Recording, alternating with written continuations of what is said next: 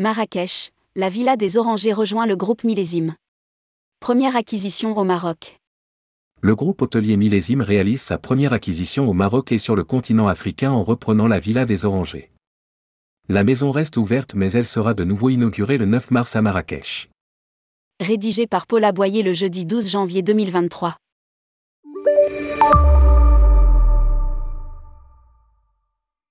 Située à Marrakech au Maroc, la Villa des Orangers, hôtel 5 et relais et château, change de main. Ce magnifique ensemble de riades de 1930, magnifiquement rénové et décoré, riche de 32 suites, 3 piscines et 2 restaurants, a en effet séduit Alexandra et Philippe Monin, fondateurs du groupe Millésime. À lire aussi, retrouvez notre guide sur le Maroc.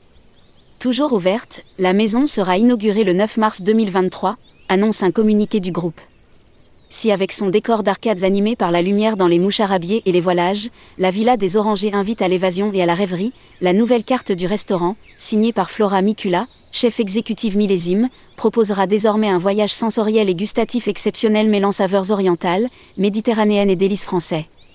Quant au spa dédié à la relaxation et au bien-être, il sera, promet le communiqué du groupe, une invitation au voyage. Millésime, l'autre luxe.